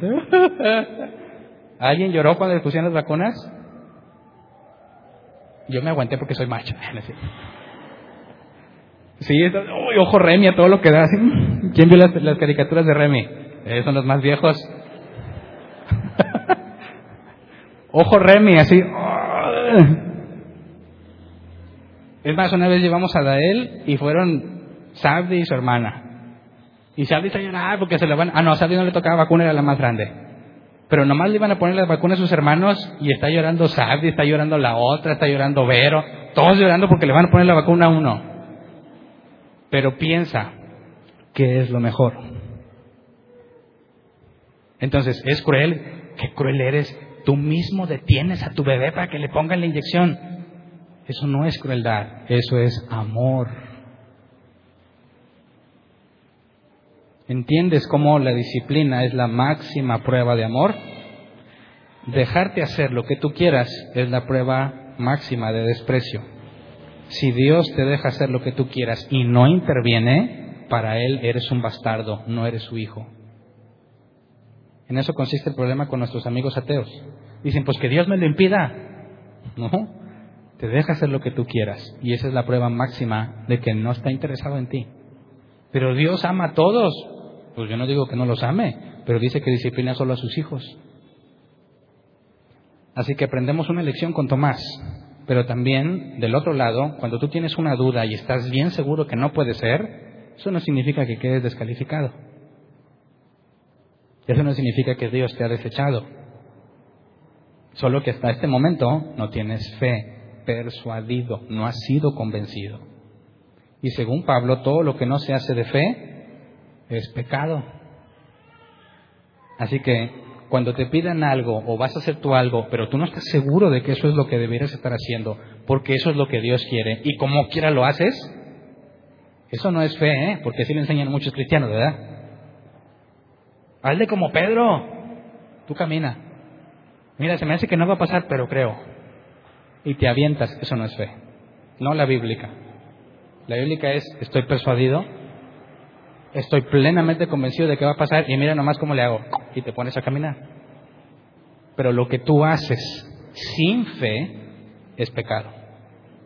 Pero más adelante vamos a adentrarnos en ese tema. Entonces, Juan nos dice, se apareció los que iban camino a Maús, Simón, primera vez a los discípulos sin Tomás, una segunda vez a los discípulos con Tomás, y leamos Juan 21 del 1 al 14. Ay, ¿Por qué a mí las moscas vienen conmigo aquí siempre? Se ve el gel o qué. Pero yo, yo no veo que nadie batalle con moscas, nomás vienen para acá. Bueno. Juan 21, 1 al 14 dice, después de esto Jesús se apareció de nuevo a sus discípulos junto al lago de Tiberíades. Sucedió de esta manera. Estaban juntos Simón Pedro, Tomás, acaban de regañarlo, ¿verdad? Nos acaban de contar. Ahí estaba Tomás, el que apodaban el gemelo, Natanael, el de Caná de Galilea, los hijos de Zebedeo y otros dos discípulos. Me, voy a pescar, dijo Simón Pedro. Nos vamos contigo, contestaron ellos. Salieron pues de allí y se embarcaron, pero esa noche no pescaron nada. Al despuntar el alba, Jesús se hizo presente en la orilla pero los discípulos no se dieron cuenta de que era Él. Muchachos, ¿no tienen algo de comer? les preguntó Jesús. No, respondieron ellos. Tienen la red a la derecha de la barca y pescarán algo. Así lo hicieron y era tal la cantidad de pescados que ya no podían sacar la red. Es el Señor, dijo a Pedro, el discípulo a quien Jesús amaba. Tan pronto como Simón Pedro lo oyó decir, es el Señor, se puso la ropa pues estaba semidesnudo y se tiró al agua. Los otros discípulos lo siguieron en la barca arrastrando la red llena de pescados, pues estaban a escasos 100 metros de la orilla. Al desembarcar, vieron unas brasas con un pescado encima y un pan. Traigan algunos de los pescados que acaban de sacar, les dijo Jesús. Simón Pedro subió a bordo y arrastró hasta la orilla la red, la cual estaba llena de pescados de buen tamaño. Eran 153, pero a pesar de ser tantos, la red no se rompió. Vengan a desayunar, les dijo Jesús. Ninguno de los discípulos se atrevía a preguntarle quién eres tú, porque sabían que era el Señor. Jesús se acercó, tomó el pan y se lo dio a ellos e hizo lo mismo con el pescado. Esta fue la tercera vez que Jesús se apareció a sus discípulos después de haber resucitado. Entonces fíjate, se aparece y les hace el desayuno. ¿Quién es Jesús? Ya lo demostramos, es Dios. Se presenta y qué actitud toma para con sus hermanos. Servicio. Si Él lo hace, ¿por qué tú no? Siendo Él quien es, los ve ya que no pesca nada, Él ya tenía un pescado listo, ¿verdad? Y le dice, traigan los demás. ¿De dónde lo sacó? ¿Cómo hizo el juego? No dice. Pero Él dice, ellos tienen hambre y les prepara comida. Se las prepara Él. ¿Tú crees que después de un discípulo diría, a ver, yo aquí soy la autoridad, se hace lo que yo digo, estás bajo mi cobertura? ¿Tiene sentido? Es imposible que después de ver a Jesús sirviéndote, tú quieras ponerte el papel de que los demás te vengan a servir a ti, porque eres siervo de Dios. Completamente contradictorio. Pero entonces, ¿cuántas veces llevamos según Juan? Camino en Maús, Simón, primera vez a los discípulos sin Tomás, segunda vez a los discípulos con Tomás, tercera vez pescando y ahí estaba Tomás. Cinco. ¿Cuánto nos dijo Mateo? Dos. Marcos, tres. Lucas, cuatro. Y Juan, cinco. ¿Cuál de ellas se parecen? Hasta eso, o sea, dices, no, ni siquiera la relataron igual. Entonces, ¿sucedieron o no sucedieron? Sabemos que creemos en la inerrancia de la escritura. ¿Se acuerdan qué es eso? Que si la escritura fue inspirada por Dios, soplada por Dios es lo que el original dice, soplada por Dios, entonces lo que está escrito no tiene contradicciones, porque Dios no se contradiría a sí mismo. Y explico qué es una contradicción. Tú dices, el carro es azul. Una contradicción es decir, el carro no es azul. ¿Verdad? Pero si tú dices, el carro es azul y otro dice, el carro es verde, ¿es una contradicción? No, porque quién sabe si están hablando del mismo carro, si hay otro color, si lo pintaron en medio. Pero una contradicción es decir algo y decir luego que no es ese algo, así directo. Uno dice, sí, el carro era azul, el otro no, no era azul. Bueno, eso es una contradicción. ¿Hay alguna contradicción en lo que leímos? No. Hay una que parece, que según Lucas, la última vez que hablaron fue en Betania, y según Mateo fue en Galilea. Ahí dice, sí, ahí te estás equivocando. Pero necesitamos un poco más de información que la que nos proveen los cuatro evangelios. Vayamos al libro de los Hechos 1, del 1 al 11. Lucas, otra vez en el libro de los Hechos del 1 al 11, nos va a platicar esto. Leámoslo, por favor, dice estimado Teófilo en mi primer libro me refería a todo lo que Jesús comenzó a hacer y enseñar hasta el día en que fue llevado al cielo, luego de darles instrucciones por medio del Espíritu Santo a los apóstoles que había escogido. Después de padecer la muerte, se les presentó dándoles muchas pruebas convincentes de que estaba vivo. Durante cuarenta días se les apareció y les habló acerca del reino de Dios. Entonces nos dio información que los evangelistas no nos dieron, los cuatro evangelios, perdón, no nos dieron. Cuarenta días estuvo Jesús ahí. Por eso sabemos que desde que resucitó hasta que ascendió, tuvieron que pasar 40 días. Y esto es muy interesante porque le dijo, ¿qué le dijo Jesús al que estaba crucificado con él? Hoy estarás conmigo en el paraíso. Pero según los evangelios y según Lucas específicamente, no se fue al cielo, sino hasta 40 días después. Así que Jesús le dijo al ladrón que estaba crucificado que ese mismo día se iría si me dices que sí, tienes un problema con Lucas, que dice que no se fue sino hasta 40 días después. Entonces, le mintió al ladrón. Le dijo, sí, mira, hoy te vas, tú nomás cree. Y Jesús dijo, ay, ni cierto, pero como son sus últimas horas, pues para que, se, para que se vaya bonito, ¿no? No. El problema es las comas que lees en el original. De cierto te digo, coma, o la pausa que tú hagas, de cierto te digo, hoy estarás conmigo en el paraíso, es imposible porque se fue 40 días después. Y como el griego original antiguo no tiene comas ni puntos ni nada de eso, ponla donde tú quieras, pero que haga sentido con el resto de la escritura. Así que la forma correcta de leerlo es, de cierto te digo hoy, coma, estarás conmigo en el paraíso, pero no le dijo cuándo. ¿Me explico? Ese tema prometí que lo íbamos a tratar más adelante, ¿verdad? Que nomás les di un tip y más adelante nos metemos a, eso, pero aquí nos aclara que fueron 40 días, así que es imposible que Jesús se haya ido ese mismo día al paraíso porque no había subido al cielo. Versículo 4. Eh, Una vez, mientras comía con ellos, les ordenó, no se alejen de Jerusalén, sino esperen la promesa del Padre, de la cual les ha hablado. Juan bautizó con agua, pero dentro de pocos días ustedes serán bautizados con el Espíritu Santo. Entonces los que estaban reunidos con él le preguntaron, Señor, ¿Es ahora cuando vas a establecer el reino de Israel? No les toca a ustedes conocer la hora ni el momento determinados por la autoridad misma del Padre, les contestó Jesús. Pero cuando venga el Espíritu Santo sobre ustedes, recibirán poder y serán mis testigos tanto en Jerusalén como en toda Judea y Samaria y hasta los confines de la tierra. Habiendo dicho esto, mientras ellos lo miraban, fue llevado a las alturas hasta que una nube lo ocultó de su vista. Ellos se quedaron mirando fijamente al cielo mientras él se alejaba. De repente se les acercaron dos hombres vestidos de blanco que les dijeron, Galileos, ¿qué hacen aquí mirando al cielo? este mismo Jesús que ha sido llevado de entre ustedes al cielo vendrá otra vez de la misma manera que lo han visto irse. Así que lo que no nos dijo en el Evangelio, nos lo dijo en el primer capítulo de la carta a los Hechos, el libro de los Hechos. Entonces, nos da información de los 40 días y sí nos habla de la gran comisión, pero no nos dice en dónde fue. En Galilea, en Betania, no nos dice, pero sí estaban los discípulos. ¿Verdad?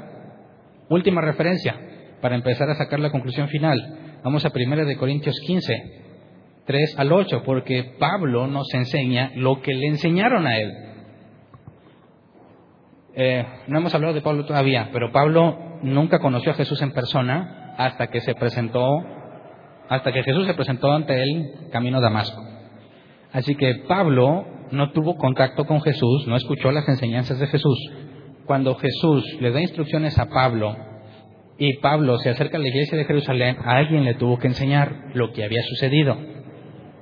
Y eso es lo que dice. Dice, porque ante todo les transmití a ustedes lo que yo mismo recibí, que Cristo murió por nuestros pecados según las escrituras, que fue sepultado, que resucitó al tercer día según las escrituras y que se apareció a Cefas. Pausa. Ah, ¿quién era Simón? Pedro.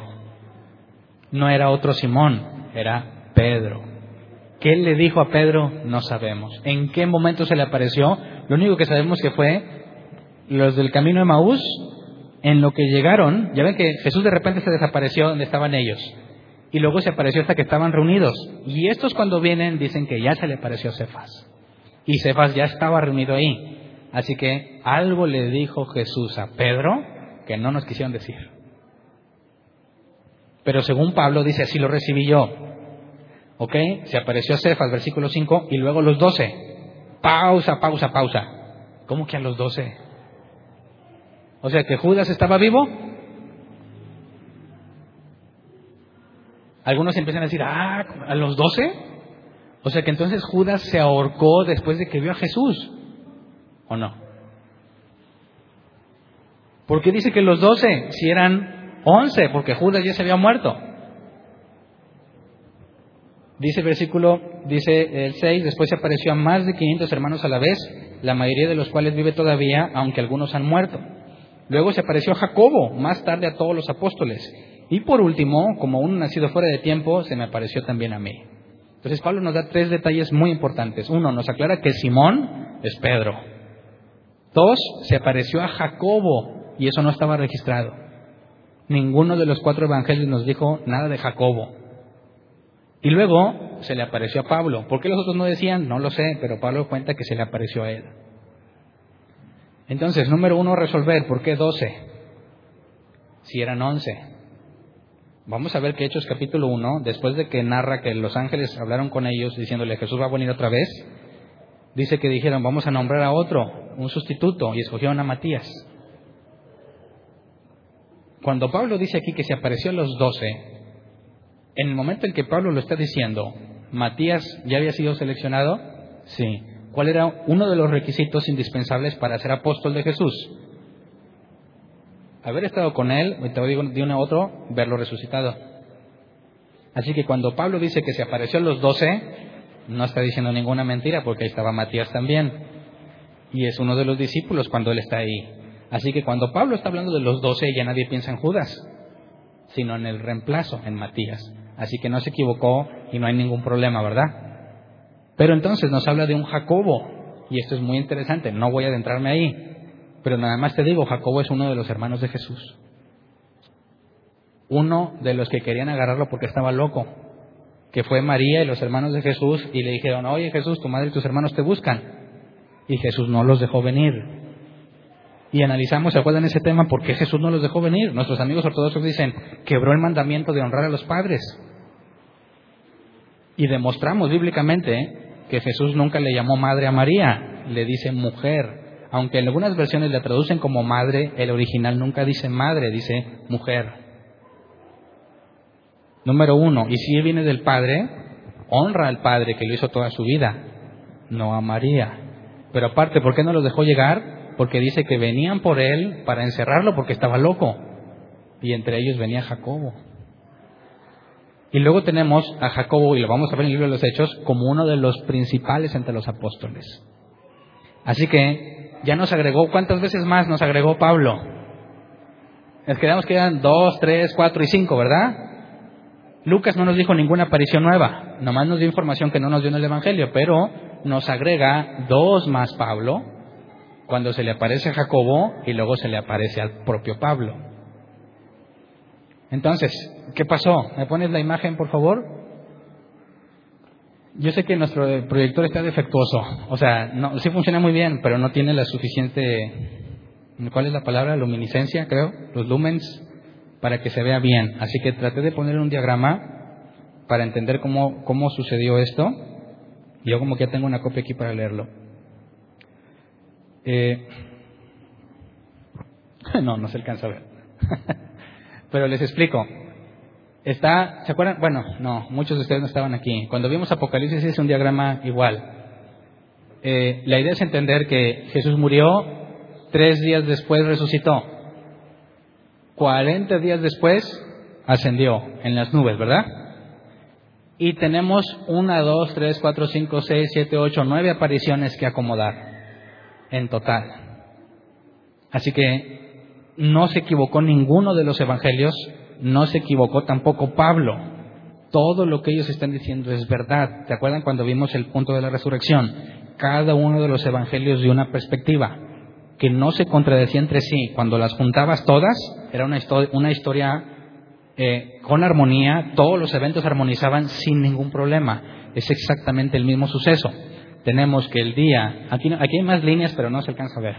El día que resucitó, número uno, se apareció a María Magdalena. ¿Se acuerdan que ya habíamos demostrado que fue la primera que lo vio? Número dos, a las otras mujeres. ¿Se acuerdan de la historia? Brevemente se las comento. Fue María Magdalena primero ella sola. ¿Se acuerdan? Si no me crees, pide el audio para que tengas la evidencia bíblica. María Magdalena llega sola, no se mete en la tumba, la ve sola y se va corriendo a avisarle a los discípulos. Llegan las otras mujeres, otra María y otras que están ahí nombradas. Llegan se asoman a la tumba, se aparecen los ángeles y le dicen, vayan y avisen. Van corriendo los apóstoles, les da medio y no dicen nada. En ese entonces, Pedro y Juan van corriendo al sepulcro, ¿verdad? Pero ya llevamos dos. Luego nos dice los de Emaús, que los que se presentó a Emaús eran el mismo día, ¿se acuerdan? Se nos dice que se le presentó a Pedro el mismo día. Entonces aquí tenemos que los dos de camino a Emaús, Pedro y los discípulos cuando estaban encerrados, también fue en el mismo día. ¿Se acuerdan que Pedro y Juan llegan, la encuentran vacía? Y luego la historia ya no nos dice más, regresan, Jesús dice que, la Biblia dice que se presentan a las mujeres que tenían miedo y Jesús las convence de ir a decir. Se apareció María Magdalena a las mujeres. Y luego los dos que van camino a Maús, ahí se apareció. No sabemos exactamente si antes de Maús o despuesito fue cuando se le apareció a Pedro pero sí fue antes de que se apareciera a los once. Entonces tenemos una, dos, tres, cuatro, cinco veces en un mismo día. El día en que resucitó se apareció esas veces. Luego tenemos que se aparece eh, ocho días después, no se alcanza a ver, ocho días después se aparece a los discípulos, incluyendo a Tomás, que nos dijo Juan, ¿se acuerdan? Y luego después se aparece en el desierto de Tiberíades, cuando Jesús les hace el almuerzo.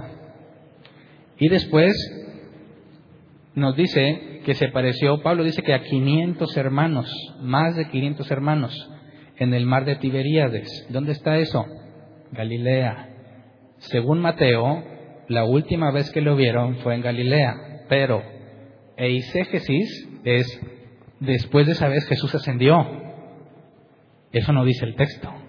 La última vez que narró Mateo fue la de Galilea, pero no dijo que era la última. Exégesis, es decir, en ningún lado el texto dice que esa fue la última vez. Así que Mateo está narrando lo que sucedió en Galilea con los discípulos. Pero según Pablo, le enseñaron que no nada más eran los discípulos, sino como 500 a la vez. Y sucedió en Galilea. Luego se parece a Jacobo. Fue antes de que Jesús se fuera. Y vamos a ver más adelante qué fue lo que pasó con Jacobo, cuál era el contexto de Jacobo, qué había hecho Jacobo, si está mencionado más veces en la escritura, y si está mencionado antes del libro de los Hechos está mencionado Jacobo. Y luego, por último, se aparece a todos y es la, ascensión. es cuando le da la gran comisión. Y ya no alcancé a poner en el mapa porque estamos viendo hasta aquí, porque acá perdido está Pablo, ¿verdad? Cuando se aparece a Pablo. Pero todo lo que está registrado, si los pones como un solo evento, armonizan sin ningún problema. Así que esta es la forma o la cantidad de veces en 40 días que Jesús se apareció. ¿Por qué tantas veces? ¿Qué tan seguro quería estar Jesús de que creyeran que había resucitado? ¿Te fijas que no es una cuestión de tú créelo? Es una cuestión de evidencia, de que estén plenamente seguros y persuadidos. Entonces, a partir de la ascensión, que no está aquí en el mapa y no lo puse, pero podemos saber qué sucedió aquí en el cielo cuando Jesús subió. Y nos falta ver qué pasó aquí mientras estuvo muerto. Porque algunos dicen que se fue al infierno, ¿verdad?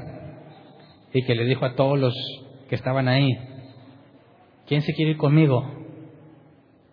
¿Y quién le dijo, no, gracias, aquí estoy bien? ¿Quién le habría dicho eso? Dice, no, mira, es que fíjate la parábola del rico y Lázaro. Está en el seno de Abraham Lázaro y el rico en un lugar de tormento, que deseaba que al menos una gota de agua tocara la lengua. No dijo que me traiga un vaso, ¿se acuerdan de esa historia? No dijo, tráeme un vaso, un garrafón, una provisión para varios días. No, con una gota me conformo.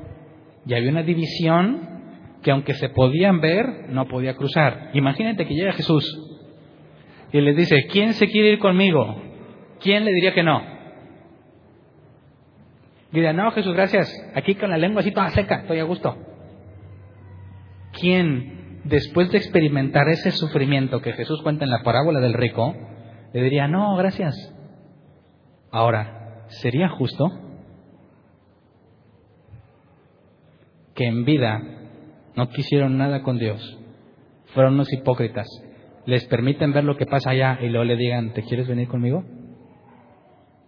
Eso suena injusto, muy injusto. Quebranta muchos de los principios del Evangelio. Así que, ¿tendría sentido pensar que Jesús fue a los infiernos a llevarse a la gente cuando estaba aquí? No, si piensas eso, te metes en muchos más problemas bíblicos. Pero cuando leamos con detalle este punto, nos vamos a dar cuenta que no es eso lo que dice. Exégesis. Cuando analicemos el texto vamos a entender qué pasó ahí y esto nos va a dar pauta para entender qué pasó con el ladrón en la cruz y con muchas otras cosas. Pero nada más lo dejo así para que sepan que vamos para allá. Y el libro de los Hechos nos narra de lo que sucedió de este momento hasta, hasta donde acaba de registrarse, que según entiendo el texto más antiguo es el de Apocalipsis.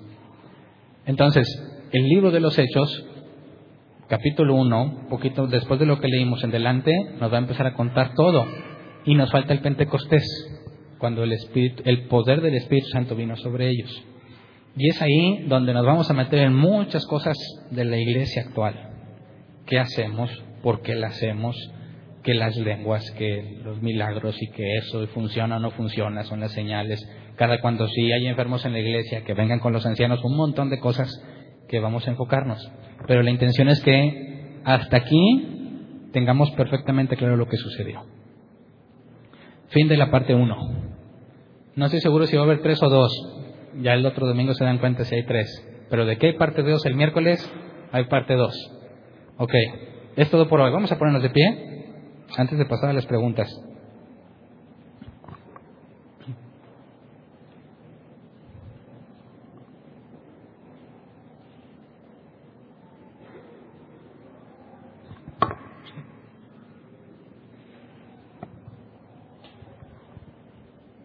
Tomemos el ejemplo de Tomás. No, o quisiera ser muy claro en esta parte. Cuando Jesús le dijo a Tomás, porque viste, creíste, bienaventurados los que no vieron y creyeron, no es una, una forma de, pedirte que creas sin evidencia. No está hablando de eso, porque sería contradictorio. El hecho de que Jesús se lo esté diciendo a Tomás es, es la, demostración de que no le está diciendo tú nomás cree. No. Tomás se endureció, no quiso creer. Muchos de nosotros quizás lo hacemos por protección. para no ser defraudados, para no ser avergonzados. Jesús confronta a Tomás y tuvo que haber un cambio en Tomás. De manera que nosotros creemos, no porque sentimos, sino porque tenemos la evidencia dentro o fuera de nosotros. Quizás no te ha tocado o Dios no te ha permitido ver un milagro sobrenatural. Y he visto y conocido a los, los años que tengo conociendo a Dios que eso hace que muchos se sientan menos. Pero eso no tiene nada que ver, porque la evidencia que realmente cuenta no es la externa, sino la interna. Dice que el Espíritu Santo da testimonio a nuestro espíritu de que somos hijos de Dios. O sea, que la evidencia que tú necesitas es interna. Pero no es un sentimiento de que yo estoy seguro, no, es estás convencido por tu espíritu, es decir, el Espíritu Santo, el griego neuma, viento, le dice a tu espíritu, da testimonio a tu espíritu. ¿Cómo que mi espíritu se da cuenta? Bueno, entendemos, según la palabra original, que cuando dicen es que este hombre trae un espíritu de lujuria, ¿qué piensan? Piensen que hay algo, dentro de él que si yo soy la lujuria. Entonces tu espíritu está ahí dentro de ti. Alto, pausa. También se traduce como viento. el discernimiento de espíritus, uno de los dones, no es que vas a ver los, demonios donde ya lo vi porque yo tengo ese don. No. Habla de las intenciones del corazón. Lo que tú, el aire que te mueve como una balsa, se mueve hacia donde la, hasta donde la corriente de aire lo impulse. El Espíritu Santo es aquello que nos mueve internamente a hacer las cosas que Dios quiere. Y tu Espíritu Santo normalmente va a ser opuesto al Espíritu, tu Espíritu, perdón, va a ser opuesto al Espíritu Santo. Tú podrás decir, sí, yo sé que esto es lo conveniente, pero también te vas a sentir impulsado a hacer las cosas que no debes de hacer. Entonces, tu espíritu recibe la confirmación de que eres hijo de Dios cuando te das cuenta que por dentro eres diferente que lo más normal que hubieras hecho era aprovecharte, pero algo dentro de ti te lo impidió, algo más fuerte que tú, algo que te convence. Esa es la evidencia de que eres hijo de Dios. Quien no es hijo de Dios no lo va a sentir. Va a decir, ah, la conciencia, yo también me siento mal. No estoy hablando de eso. La conciencia, como la entendemos, es que puede decir el diablito y el angelito, ¿verdad? Dice, no, no lo hagas, sí lo hagas, sí, no, no, no, sí, no, ah, yo hago lo que quiero. No es eso, el Espíritu Santo no es eso. El Espíritu Santo es algo más fuerte que tú. Que tú sabes que quieres hacer lo malo y no lo puedes hacer, aunque quieres. Y a veces hasta te da coraje. Uy, esta es mi oportunidad para desquitarme de todas las que me hizo, pero algo aquí no me deja y voy a hacer lo correcto aunque tengo mucho coraje. Ese es el Espíritu Santo. Entonces, ¿cómo puedes saber que eres cristiano? Me han preguntado eso muchísimas veces, y más cuando hablamos que la elección y todo eso, y se confunden. ¿Cómo sé entonces si soy cristiano?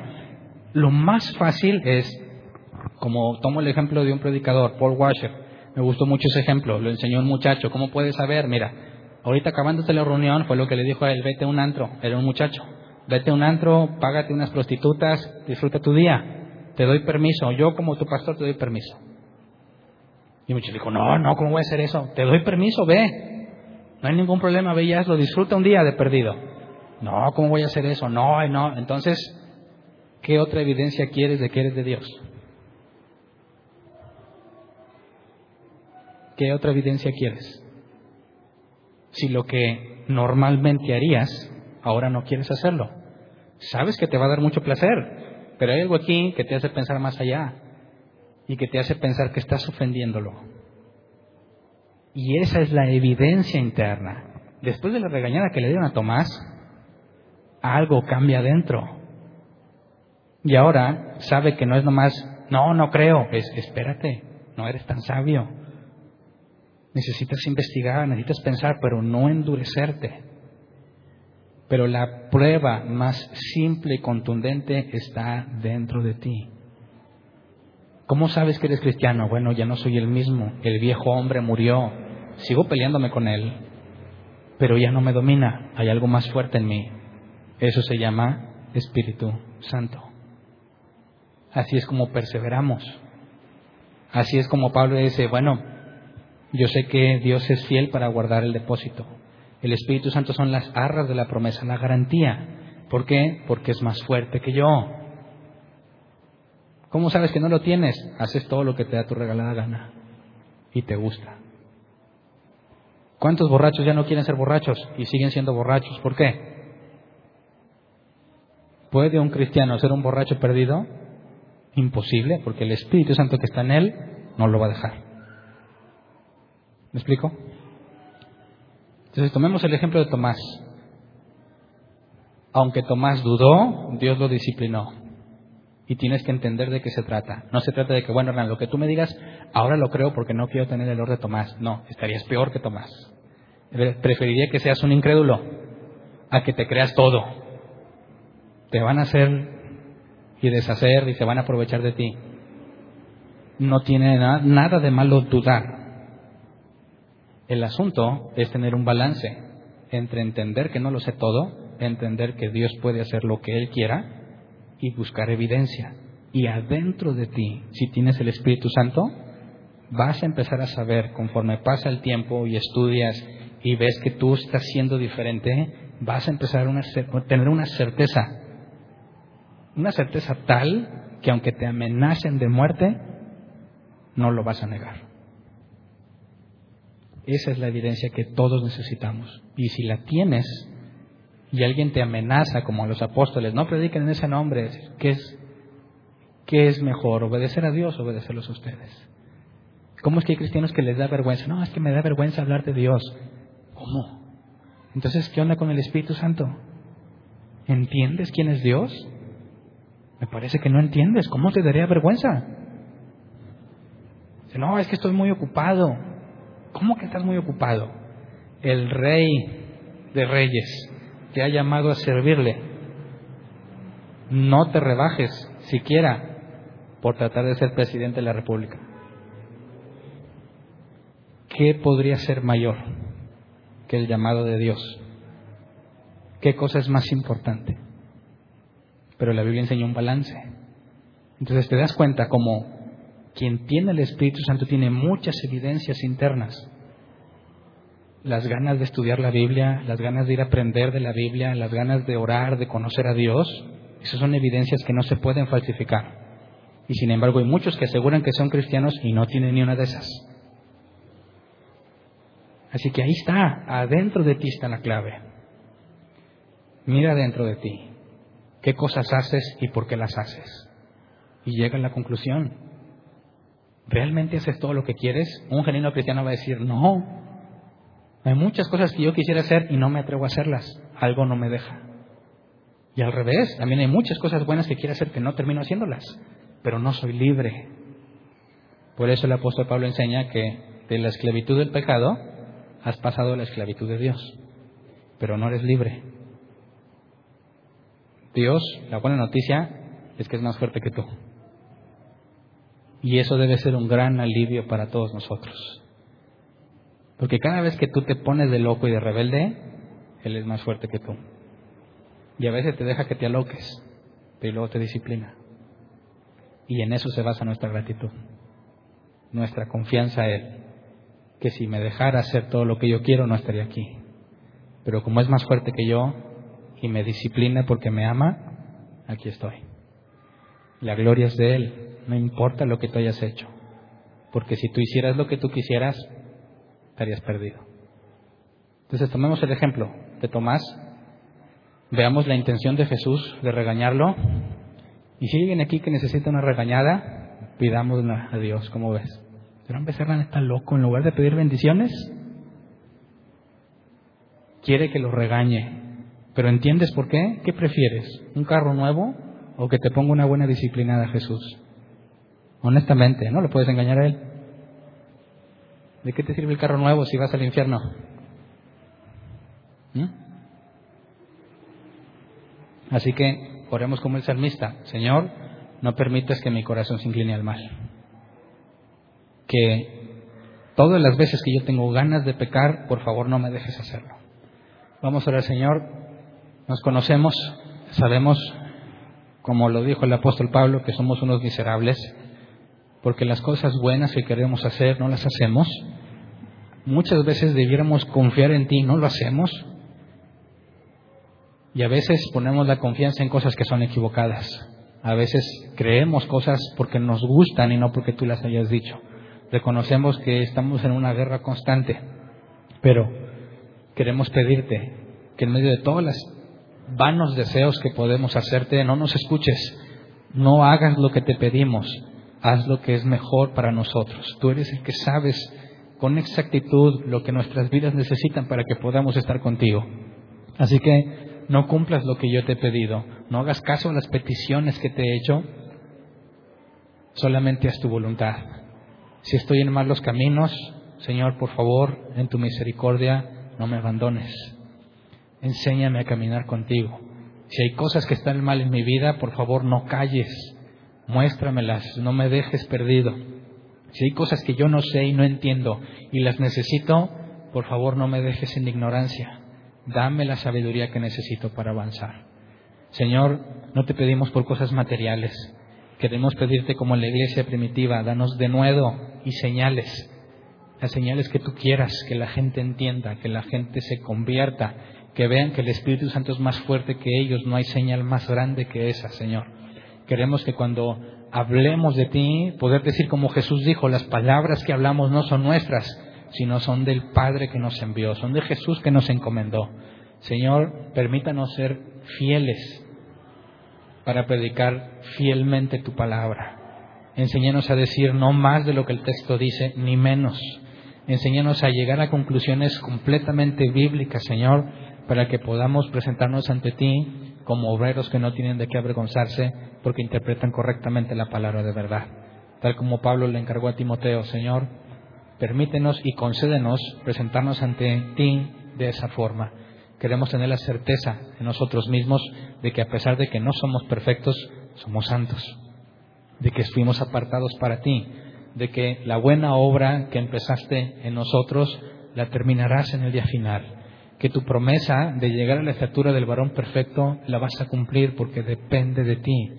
Señor, te pedimos sobre todas las cosas más valiosas que pudiéramos pedirte, no nos dejes hacer lo que te pedimos, no nos cumplas nuestros deseos, sino cumple tu preciosa y soberana voluntad. Eso es lo que queremos, Señor. Si oramos para pedir que cambies tus planes, perdónanos. No queremos cambiarlos. Enséñanos a aceptarlos. Enséñanos a adaptarnos a la situación en la que vivimos para poder ver manifestado tu poder en nuestra debilidad, en nuestra enfermedad y en nuestra naturaleza pecaminosa. Tu palabra dice que el que ha nacido de Dios, ese vence al mundo y queremos experimentarlo, Señor. Queremos reflejar cada cosa que has dicho en nuestras palabras y en nuestras vidas. Queremos que se nos reconozca como gente indocta, pero que se ve que han estado contigo, Señor. A ti sea la gloria y la honra por todo lo que has hecho, lo que haces y lo que vas a hacer. Amén. ¿No te encantaría tener 100 dólares extra en tu bolsillo? Haz que un experto bilingüe de TurboTax declare tus impuestos para el 31 de marzo y obtén 100 dólares de vuelta al instante. Porque no importa cuáles hayan sido tus logros del año pasado, TurboTax hace que cuenten. Obtén 100 dólares de vuelta y tus impuestos con 100% de precisión. Solo con Intuit TurboTax. Debes declarar para el 31 de marzo. Crédito solo aplicable al costo de la presentación federal con TurboTax Full Service. Oferta sujeta a cambios o cancelación en cualquier momento.